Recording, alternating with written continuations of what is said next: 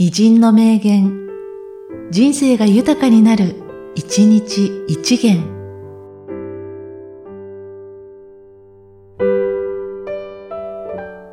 2月13日、河合英二郎。職業にあるものは、多かれ少なかれ、分業の害悪をなめねばならない。彼は一生を通じて、細かに切り刻まれた仕事に没頭して、一部分としてしか成長し得ない危険に瀕する。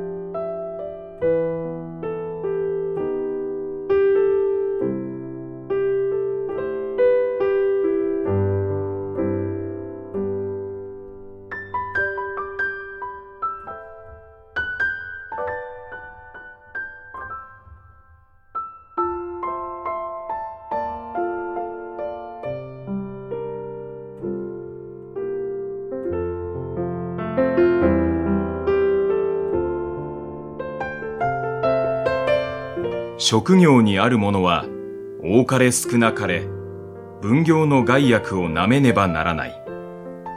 彼は一生を通じて、細かに切り刻まれた仕事に没頭して、一部分としてしか成長し得ない危険に瀕する。